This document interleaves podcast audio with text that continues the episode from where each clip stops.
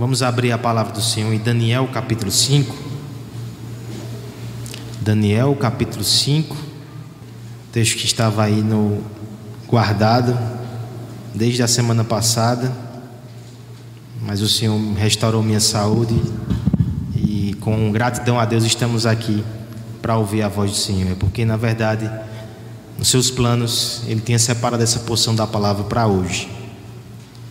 Mais uma vez, irmãos, é um texto um pouco longo, 31 versículos. Então, nós iremos fazendo a leitura conforme nós avançamos na exposição. Vamos ler os quatro primeiros versos, só para situar onde nós estamos aqui e do que se trata a passagem. Diz assim a palavra de Deus, Daniel capítulo 5, verso 1. O rei Belsazar deu um grande banquete a mil dos seus grandes e bebeu vinho na presença dos mil. Enquanto Belsazar bebia e apreciava o vinho, mandou trazer os utensílios de ouro e de prata que Nabucodonosor, seu pai, tirara do templo, que estava em Jerusalém, para que neles bebessem o rei e os seus grandes, as suas mulheres e as suas concubinas. Então trouxeram os utensílios de ouro que foram tirados do templo da casa de Deus que estava em Jerusalém, e beberam neles o rei, os seus grandes, as suas mulheres e as suas concubinas. Beberam vinho e deram louvores aos deuses de ouro, de prata, de bronze, de ferro, de madeira e de pedra. Só até aqui. Estamos diante desse texto aqui. Se você não percebe, eu gostaria de depois aguçar mais a sua visão para que você entenda como essa é uma cena cheia de injustiça. Coisas sagradas sendo tratadas como coisas vis, coisas valiosas sendo tratadas como coisa de pouca importância. Esse mundo é cheio de injustiças semelhantes. Essa manhã nós tivemos o privilégio e a oportunidade de ouvir o presbítero Guilherme falando sobre o atributo da justiça divina. A Bíblia nos fala de forma clara e inequívoca que Deus é justo. Ele é o justo juiz, governante de toda a terra. Mas nós precisamos ser muito honestos e francos com o nosso Deus. Quantas vezes nós não tateamos ao nosso redor e nós nos perguntamos: onde está essa justiça que eu não consigo pegar com a minha mão? Parece que tudo que os olhos captam é injustiça, é maldade, é dor e é sofrimento. Às vezes são essas coisas que chegam aos nossos olhos e que atingem o nosso coração e nos trazem a indagação: onde está a justiça? E o que fazer com essa pergunta? Nós devemos abafar esse grito, nós devemos ignorar esse aguilhão que fica ali, nós devemos ter a coragem e a humildade de nos voltar ao nosso Deus e perguntar: Senhor, onde está a justiça. Essa justiça que parece faltar quando a gente olha os noticiários, mas é também a justiça que parece faltar quando a gente vê coisas ruins acontecendo ao nosso redor, ferindo pessoas queridas e próximas. A justiça que parece faltar quando a gente vê o pecado destruindo relacionamentos e ferindo pessoas. Onde está a justiça? Certamente essa pergunta ela ecoou muito forte no coração dos israelitas exilados na Babilônia, afastados de casa, vivendo num ambiente, num império hostil a Deus e à sua lei e muitas vezes passando por toda sorte de humilhação, vendo pessoas ali queridas sofrendo. A pergunta talvez ela cresceu a tons e a intensidades que ecoavam muito forte no ouvido e no coração: onde está a justiça? No texto de Daniel, capítulo 5, nós temos algumas respostas. E eu espero que essa resposta ajude o seu coração. Eu espero que essa resposta ajude o coração que está dolor, dolorido nessa noite. Acalme o coração que está inquieto, mas também desperte o coração que está insensível. Onde está a justiça? Nós veremos nesse texto que a justiça de Deus hoje e agora ela está sendo em primeiro lugar ofendida, versos 1 a verso 4 que nós lemos. Mas a justiça de Deus hoje e agora também, ela está sendo testemunhada do verso 5 ao verso 17. Em terceiro lugar, a justiça de Deus está sendo anunciada dos versos 18 ao 24. E por fim, a justiça de Deus está sendo parcialmente aplicada dos versos 25 a 31. Onde está a justiça? Nós podemos responder essa pergunta de quatro formas. A primeira delas é que a justiça de Deus está sendo ofendida agora e tem suportado essas ofensas. Versos 1 a 4, eu peço que a igreja leia mais uma vez a uma sua voz. O rei Nabucodonosor, não, Nabucodonosor passou. Versos, é, capítulo 5. O rei Belsazar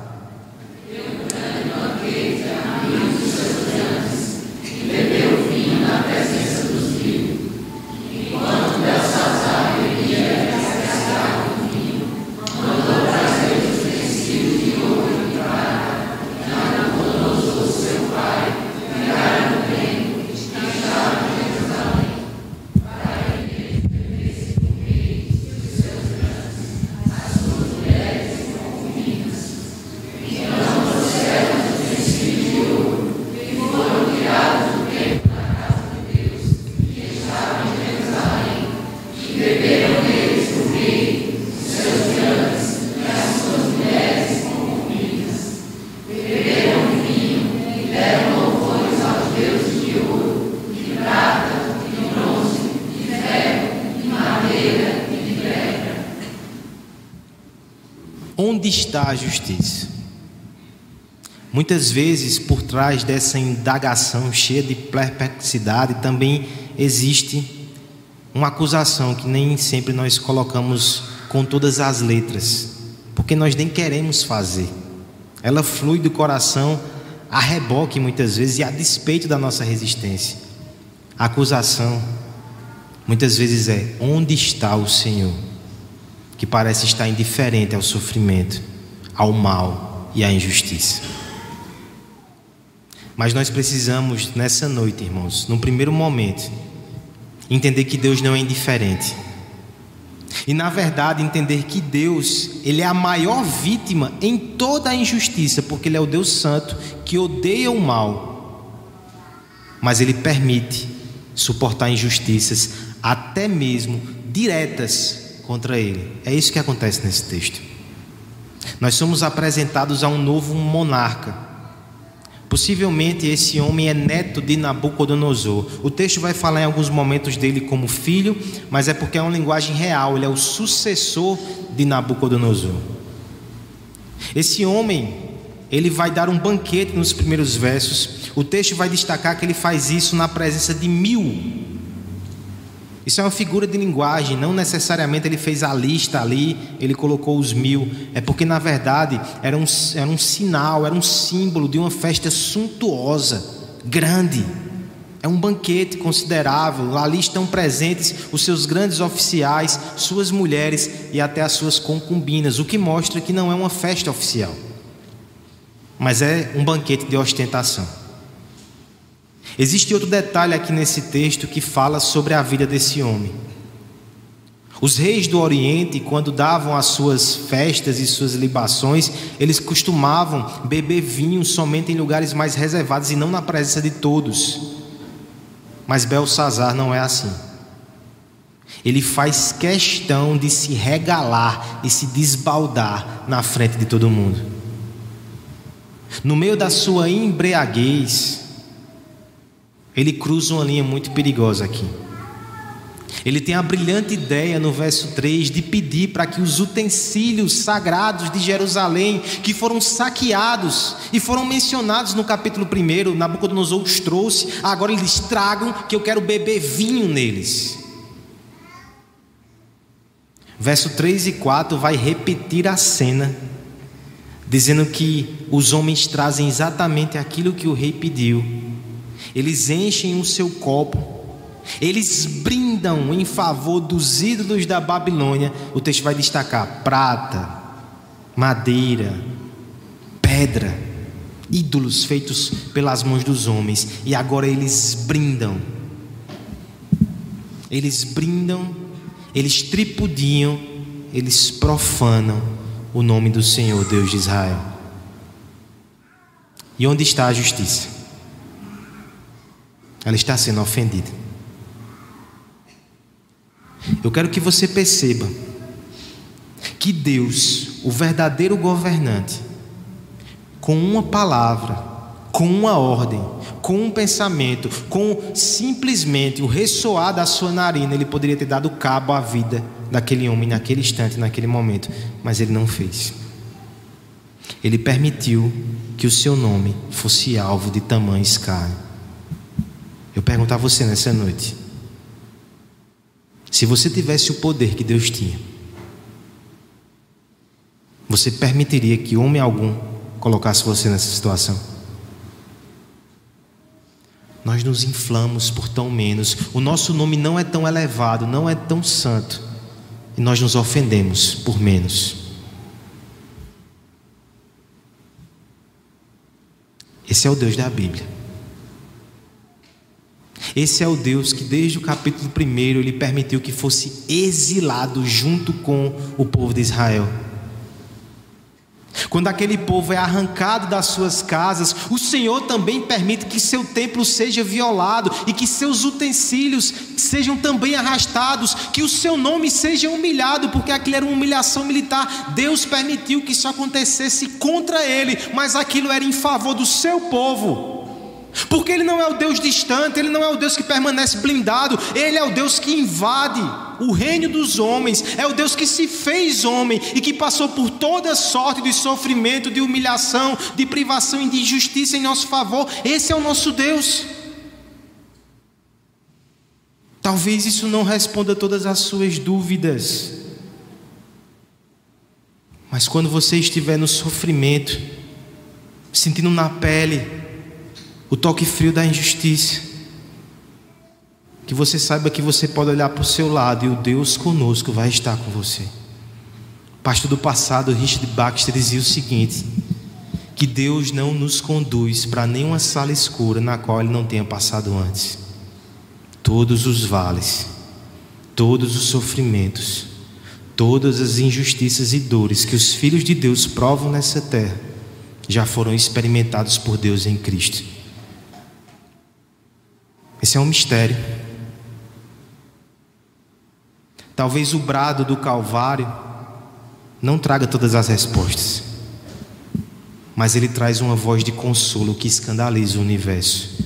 Nós temos um Deus que sofre injustiças, nós temos um Deus que suporta injustiças, e Ele faz para o nosso bem, para a nossa santificação, para a nossa salvação. Então, quando você estiver passando por isso também, que você possa sentir a sua presença, que você só possa saber que Ele está ali com você. Onde está a justiça? Está sofrendo, está compartilhando da dor. Mas há uma segunda resposta também nesse texto, irmãos. Onde está a justiça? Ela está sendo testemunhada. Nós leremos um trecho um pouco maior agora, do verso 5 até o 17. Então eu peço que vocês me ajudem na leitura alternada. Eu leio o verso 5, os irmãos o verso 6 e assim por diante. No mesmo instante, apareceram os dedos de mão de homem e escreviam de fronte do candeeiro, na caidura da parede do palácio real, e o rei via os dedos que estavam escrevendo.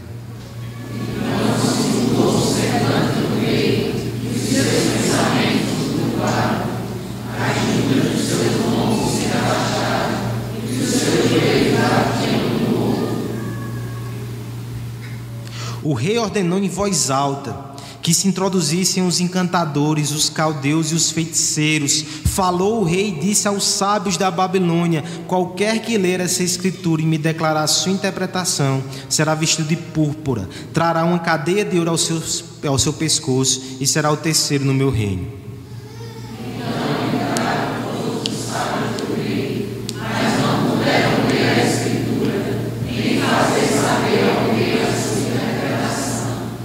Com isso, se perturbou muito o rei Belsazar, e mudou-se-lhe o semblante, e os seus grandes estavam sobressaltados.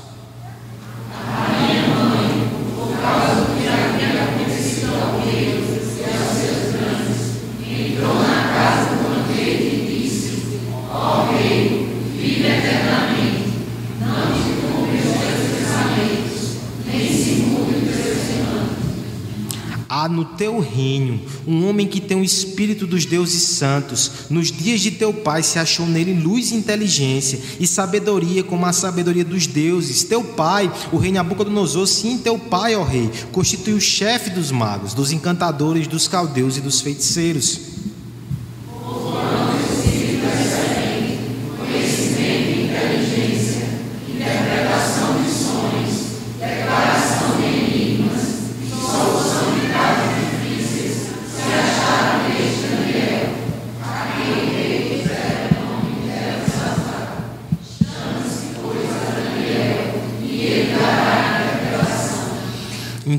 Daniel foi introduzido à presença do rei.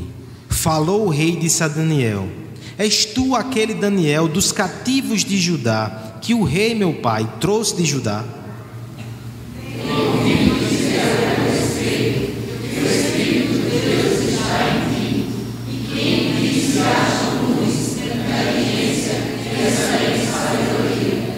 Acabam de ser introduzidos à minha presença os sábios e os encantadores para lerem esta escritura e me fazerem saber a sua interpretação, mas não puderam dar a interpretação destas palavras.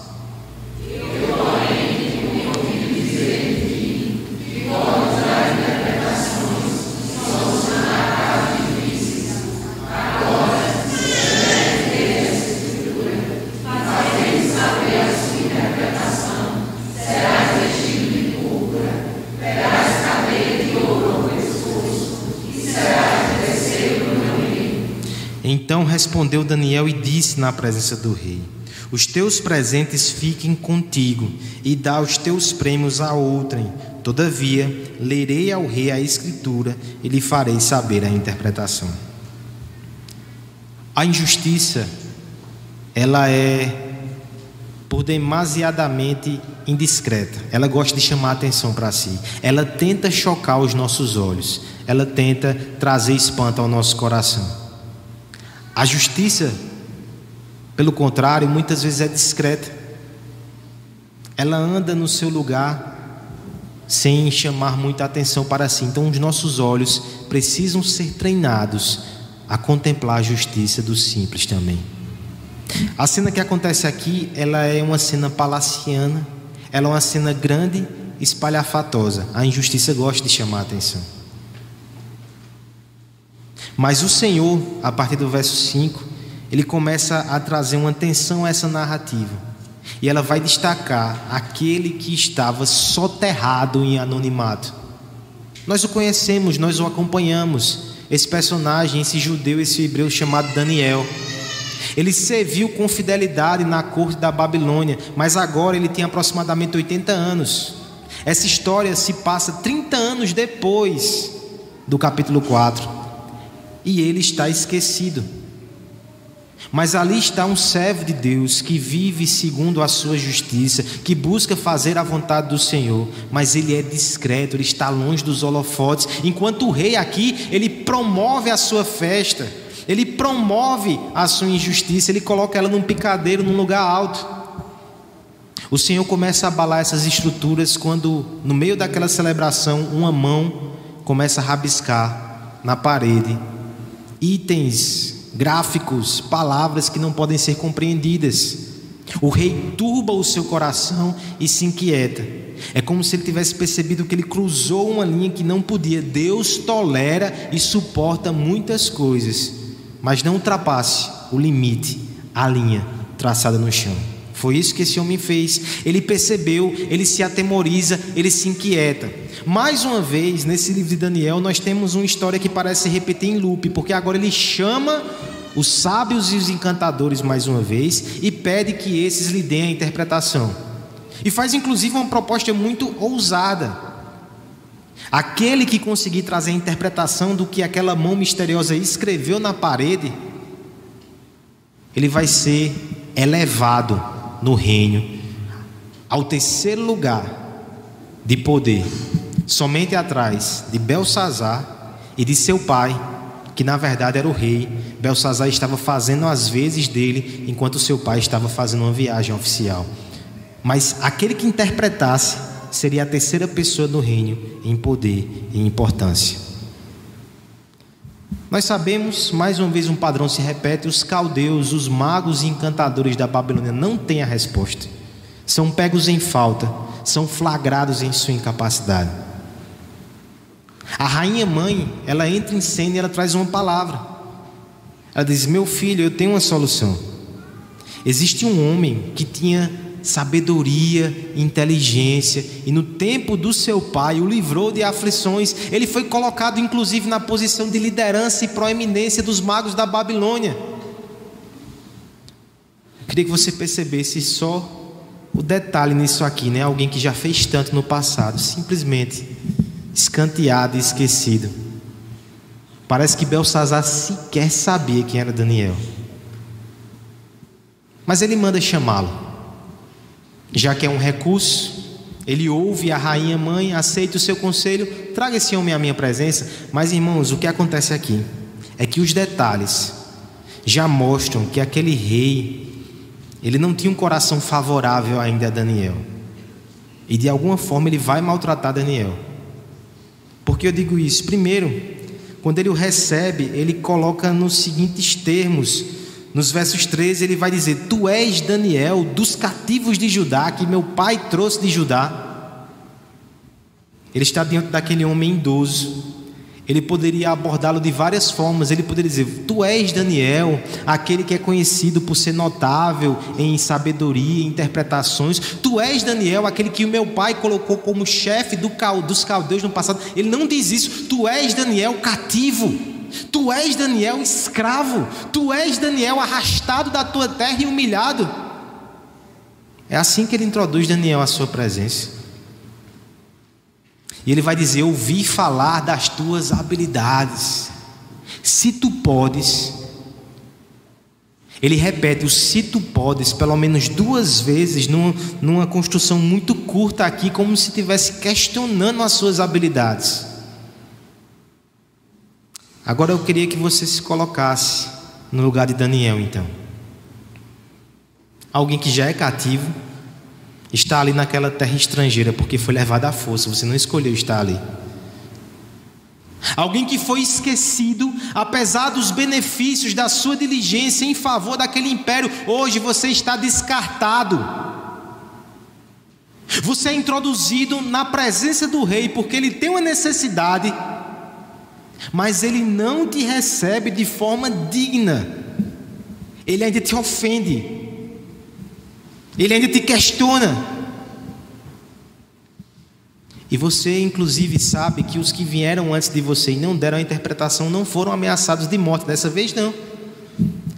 O que é que nós poderíamos fazer se fôssemos Daniel? Oh, excelentíssimo rei, eu gostaria muito de te ajudar. Mas infelizmente não é possível. Ele poderia ter se negado por todos esses motivos que eu mencionei, mas nós veremos aqui que não é isso que Daniel faz. E tem mais. Veja a postura desse homem. No verso 17 ele diz assim: Os teus presentes fiquem contigo, dá o prêmio a outro. Todavia, lerei ao rei a escritura e lhe farei saber a interpretação. Ele vai fazer o que é certo. Ele vai negar os presentes para que aquele rei saiba que ele não está sendo subornado, que ele não se vende, ele não faz aquilo por amor ao dinheiro, ele faz aquilo por amor a Deus e à verdade. Esse é Daniel. No meio de uma corte corrupta, no meio de um povo que se movia por temor de homens, por agradar ao rei, pelos valores, pelos préstimos, por temor das ameaças do rei, parece que Daniel é simplesmente desconectado disso tudo, porque ele teme o rei verdadeiro, ele age segundo a sua justiça, segundo a sua verdade, ele não se curva diante das ameaças, ele não é comprado pelas promessas. No meio dessa circunstância toda, nós temos alguém ali que espelha a justiça e a santidade de Deus. Ninguém vai poder dizer depois que na corte de Belsazar não foi manifestada e testemunhada a justiça de Deus na vida daquele homem. Você percebe, irmãos, que nós temos aqui um convite aos olhos. Se você procurar motivos para se alarmar, você vai ter inúmeros serão despejados diante dos seus olhos essa semana inúmeros casos de injustiça. E por um lado, você tem que ter contato com isso para você lembrar que essa não é a sua casa, para você lembrar que você precisa de redenção, para você lembrar que esse mundo é um mundo mau e caído, mas por favor, não alimente a sua alma só disso. Existem pessoas que estão sendo transformadas por Jesus Cristo, que pertencem a esse reino, a esse Deus, que são exemplos de justiça, estão ali discretamente do seu lado, talvez esquecidos. Guerreiros do Senhor que talvez sejam esquecidos, que têm 80 anos de serviço, mas que não estão nos palácios, que não estão nos holofotes. Mas se você se aproximasse desses irmãos, você testemunharia a justiça que vem do céu e aquilo seria ânimo para você nessa semana. Esse é um convite para os olhos, mas também é um convite para as nossas condutas também. Nós estamos espalhados no meio de um mundo mau e injusto. E nós não podemos ser maus e injustos como o mundo é. O Senhor nos espalha como luzeiros nessa terra. E a semelhança desse homem, não porque ele fosse diferenciado, mas ele porque era um servo que recebia graça do Senhor, que nós também possamos entender a nossa missão. O sofrimento, a injustiça, podem ser encarados como convite à amargura, mas também podem ser encarados como um desafio à santidade e ao testemunho fiel que nós permanecemos ao lado da justiça. Onde está a justiça? Está sendo testemunhada na vida do seu povo, mesmo pequenos, mesmo simples e esquecidos. A justiça, ela será testemunhada na vida do povo de Deus. Onde está a justiça? Ela está sendo ofendida, está sendo testemunhada, mas ela está sendo também anunciada. Vamos à interpretação, ao anúncio aqui do sonho no verso 18 ao verso 24. E eu peço que a igreja me ajude mais uma vez na leitura alternada. Ó Rei, Deus o Altíssimo deu a Nabucodonosor teu pai o reino e a grandeza, a glória e a majestade.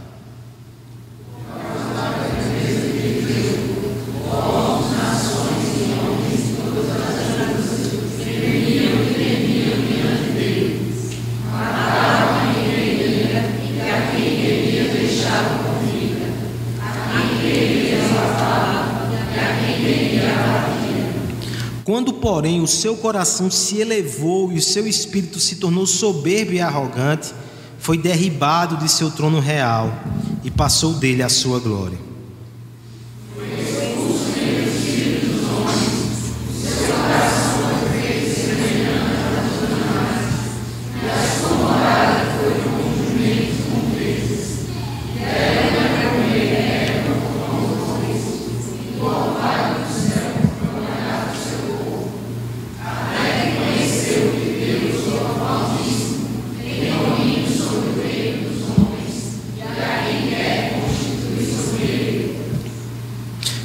Belsazar, que és seu filho, não milhaste o teu coração, ainda que saibas tudo isso. 23.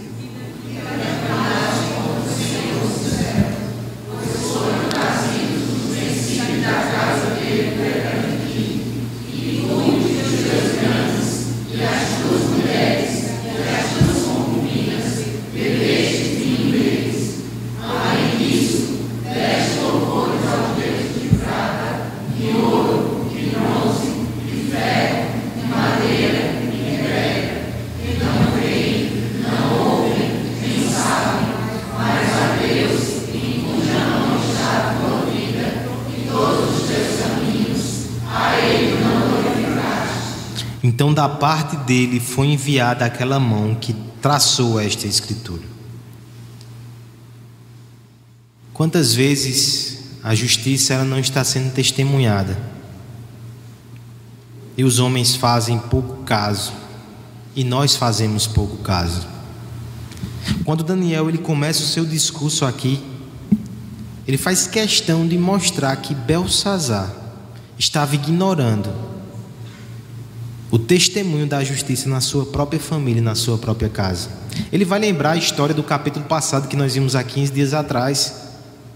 Ele vai falar sobre aquela situação em que Nabucodonosor foi humilhado por Deus por causa da sua arrogância, da sua soberba e do seu orgulho. E depois de fazer um breve resumo, um breve apanhado, ele vai dizer: Tu, Belsazar, sabia dessas coisas, mas simplesmente você escolheu ignorar. Se hoje, irmãos, nós temos acesso a histórias como essa na Escritura e somos confrontados por ela. Imagine então o caso de Belsazar que passou isso em primeira pessoa, ele fazia parte da família de Nabucodonosor. Muito possivelmente ele viu seu avô passar por esse processo de humilhação tão forte. E como é que simplesmente ele viu aquilo, ele presenciou aquilo, ele sentiu aquilo na sua pele, mas ele tapou o ouvido para o clamor da justiça. Isso ainda acontece conosco. Nós também vemos o tempo todo Deus disciplinando, Deus tratando outros. Às vezes nós nos julgamos superiores àqueles outros, mas nós não aplicamos aquilo à nossa vida. Nós escolhemos não considerar como Belsazar fez. Então o Senhor ele fala diretamente agora. Em termos muito ousados, Daniel coloca que Belsazar ele escolheu se levantar contra o céu. Foi assim que Deus recebeu aquela sua atitude com os utensílios sagrados ali do templo de Israel, enchendo eles de vinho e, e, saudando e celebrando os seus ídolos. Ele vai dizer: Você preferiu honrar e agradar ídolos que não existem, que nada são, e você não agradou, você não glorificou o Deus vivo e verdadeiro. Foi isso que tu fizeste, Belsazar. Ao invés de ouvir os apelos da justiça, você se tornou cada vez mais injusto. Você cruzou a linha que não deveria, por isso a mão escreveu na parede. A justiça de Deus, ela está sendo anunciada. Hoje, aqui e agora. Ela está sendo anunciada na nossa consciência. Há um arauto de Deus que ele colocou no coração de todo homem, o mais endurecido, ele tem um proclame diário e contínuo da justiça de Deus na sua mente, no seu coração. A justiça de Deus está sendo anunciada nas circunstâncias ao nosso redor, nas experiências que passamos, até nas circunstâncias de família que a gente passa. Você tem ouvido, irmão? A justiça de Deus ela é anunciada na Sua palavra, quando ela aponta o pecado, quando ela nos confronta, quando ela revela o nosso coração para o nosso desconforto, mas também para a nossa cura. Não feche os seus ouvidos. O mundo ignora a justiça. Um dia ele terá de prestar contas. Mas se você está aqui nessa noite, porque o Senhor te trouxe aqui, não tape os seus ouvidos, não endureça o seu coração. Cada vez que Deus me mostra como eu sou injusto, é porque Ele está dizendo que Ele não quer que eu permaneça assim. Eu posso me arrepender. Eu posso me quebrantar. Eu posso parecer mais com Ele. Mas se todas as vezes você tem endurecido o seu coração, eu quero lhe alertar para o final desse texto. A mesma justiça que ela permite ser ofendida tantas vezes, A mesma justiça que ela é testemunhada e que ela é anunciada, ela é uma justiça que por fim será aplicada. E por fim, eu não me refiro somente ao juízo final. Existem aplicações parciais da justiça de Deus. É isso que acontece aqui no final do nosso texto. Quero que você acompanhe a leitura, eu vou ler agora o restante. Então, da parte dele foi enviada aquela mão que traçou essa escritura. Finalmente, vamos ver o que essa mão escreveu. Está, pois, assim a escritura que se traçou: Mene, Mene, Tekel e Passim. Ainda bem, né, irmãos? Guarda essa mensagem no seu coração. Vai ter interpretação. Esta é a interpretação. Mene, contou Deus o teu reino e deu cabo dele. Tekel, pesado foste na balança e achado em falta. Pérez, dividido foi o teu reino e dado aos medos e os persas. Então mandou Belsazar que vestissem Daniel de púrpura e lhe pusessem cadeia de ouro ao pescoço e proclamassem que passaria a ser o terceiro no governo do seu reino. Naquela mesma noite foi morto Belsazar, rei dos caldeus, e Dário, o Medo, com cerca de 72 anos, se apoderou do seu reino. Mene, Mene, Tekel, Passim todas medidas aqui. O Mene fala sobre contar. O reino dele foi contado, como se fosse uma espécie de censo, de estimativa. É como se Deus cercasse e dissesse: esses são os seus dias, o seu império. Depois a segunda coisa que vai ser feita é Tekel, foi pesado numa balança. Isso aqui é um julgamento.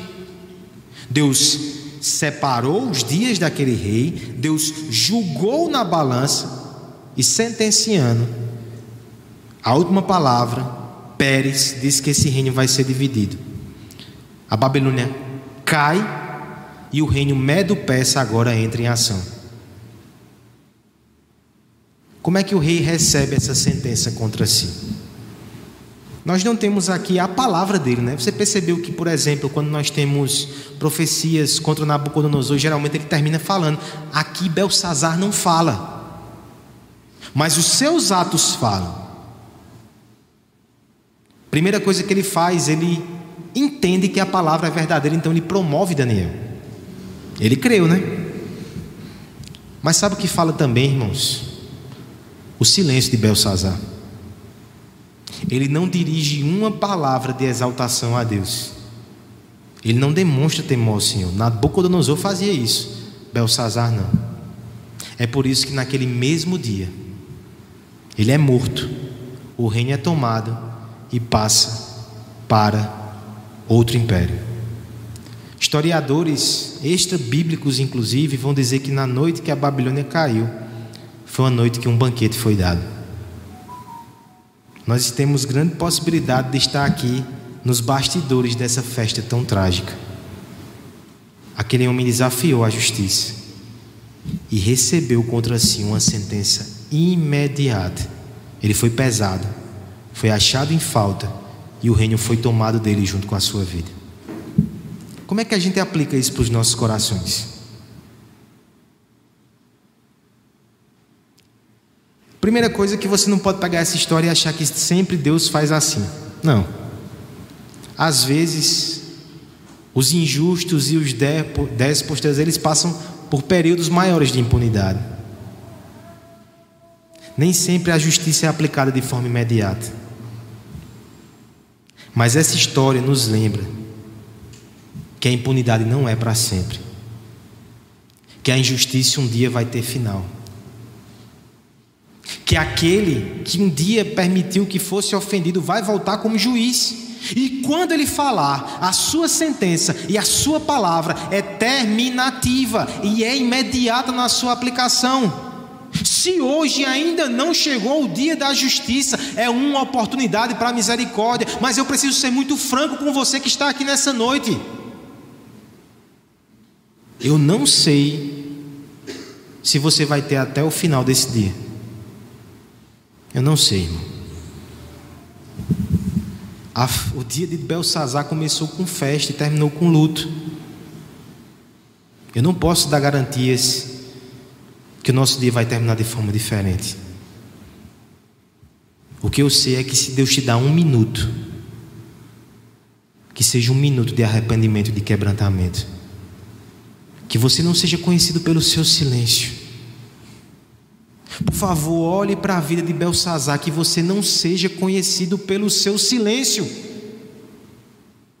Que as pessoas não olhem para você e lhe digam como é que ele recebeu essa palavra, como é que ele recebeu as palavras que Deus disse. Não sei. Podemos interpretar algumas atitudes suas. A fé, o arrependimento, a salvação, ela tem que ser confessada. Não reste dúvida que você abra os seus lábios e diga: Um dia eu já andei em injustiça, eu reconheço meu coração injusto, mas eu não quero permanecer como inimigo de Deus. Eu sei que um dia Ele vai me colocar na balança, e eu sei que eu não serei aprovado, mas eu suplico que uma justiça externa a mim seja colocada ali naquele dia, que os pesos sejam alterados, não por mim, mas por outro. O mesmo Deus que nos cobra justiça, irmãos, é o Deus que nos oferta justiça. Eu concluo perguntando a você nessa noite: onde está a sua justiça? Está aqui? Será que quando Deus te chamar, quando a sua hora chegar e perguntar pela sua justiça, você vai ter a petulância de olhar para você mesmo e dizer: está aqui a justiça? Se você pensar assim, você não conhece o seu coração. Eu conheço o meu coração. Onde está a minha justiça? Não está aqui. A minha justiça ela foi derramada no Calvário, onde o próprio Filho de Deus me cobriu com o seu sangue puro e santo. Onde está a sua justiça? Para onde você vai apontar quando lhe for perguntado? É por causa dessa justiça que nós somos perdoados, aceitos e salvos, e somos transformados. Houve um homem na história da igreja um homem chamado Zinzendorf. Ele era um conde. Ele liderou um dos movimentos missionários mais bonitos da história, os moravianos.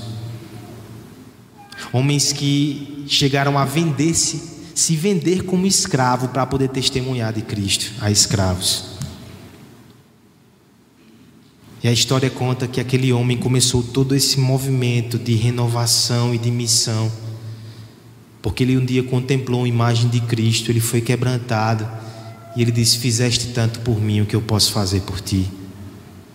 Há um poema do Conde Zinzendorf que fala sobre justiça. E eu quero terminar lendo esse poema. Que você pense: onde está a sua justiça?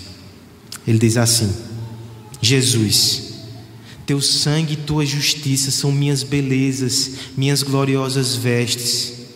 Em meio a um mundo em chamas, assim vestido, alegremente erguerei a cabeça.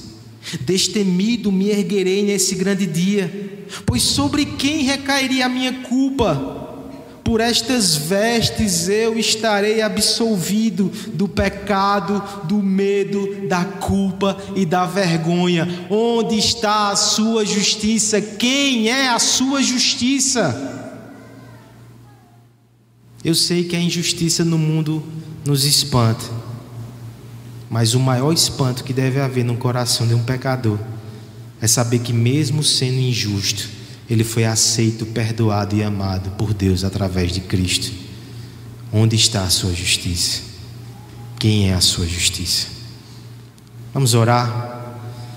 Vamos colocar nosso coração diante de Deus. Enquanto isso, a equipe de música se aproxima.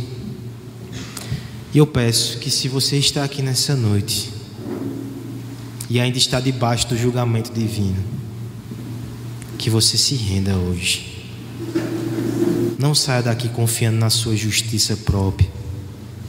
Humilhe-se e venha até o Salvador. Receba as vestes e a justiça de Cristo. Vamos orar. Pai bendito, nós te louvamos e nós te agradecemos porque Senhor, no meio de tantas dores, sofrimentos, males, nós ouvimos a tua voz, nós lembramos quem nós somos e quem tu és. Te agradecemos, Senhor, porque mesmo sendo tão grandioso, poderoso e santo, o Senhor permitiu ser injustiçado para que nós fôssemos feitos justiça de Deus sem merecer. Nos ajuda agora, Senhor, a ser arautos, testemunhas dessa justiça. E eu peço, Pai, que pecadores aqui nessa noite, que ainda não têm a justiça de Cristo, que ainda não se vestem com essas roupas de salvação e de graça, Senhor, que eles achem abrigo em Jesus hoje, que eles abandonem a sua vida de pecado, que eles se voltem ao Senhor Jesus suplicando por salvação, que eles sejam aceitos, salvos e transformados por Ti, Pai, pela Tua justiça, que Tu seja a justiça deles, como Tu és a nossa justiça, Pai. No nome santo de Jesus que nós oramos. Amém.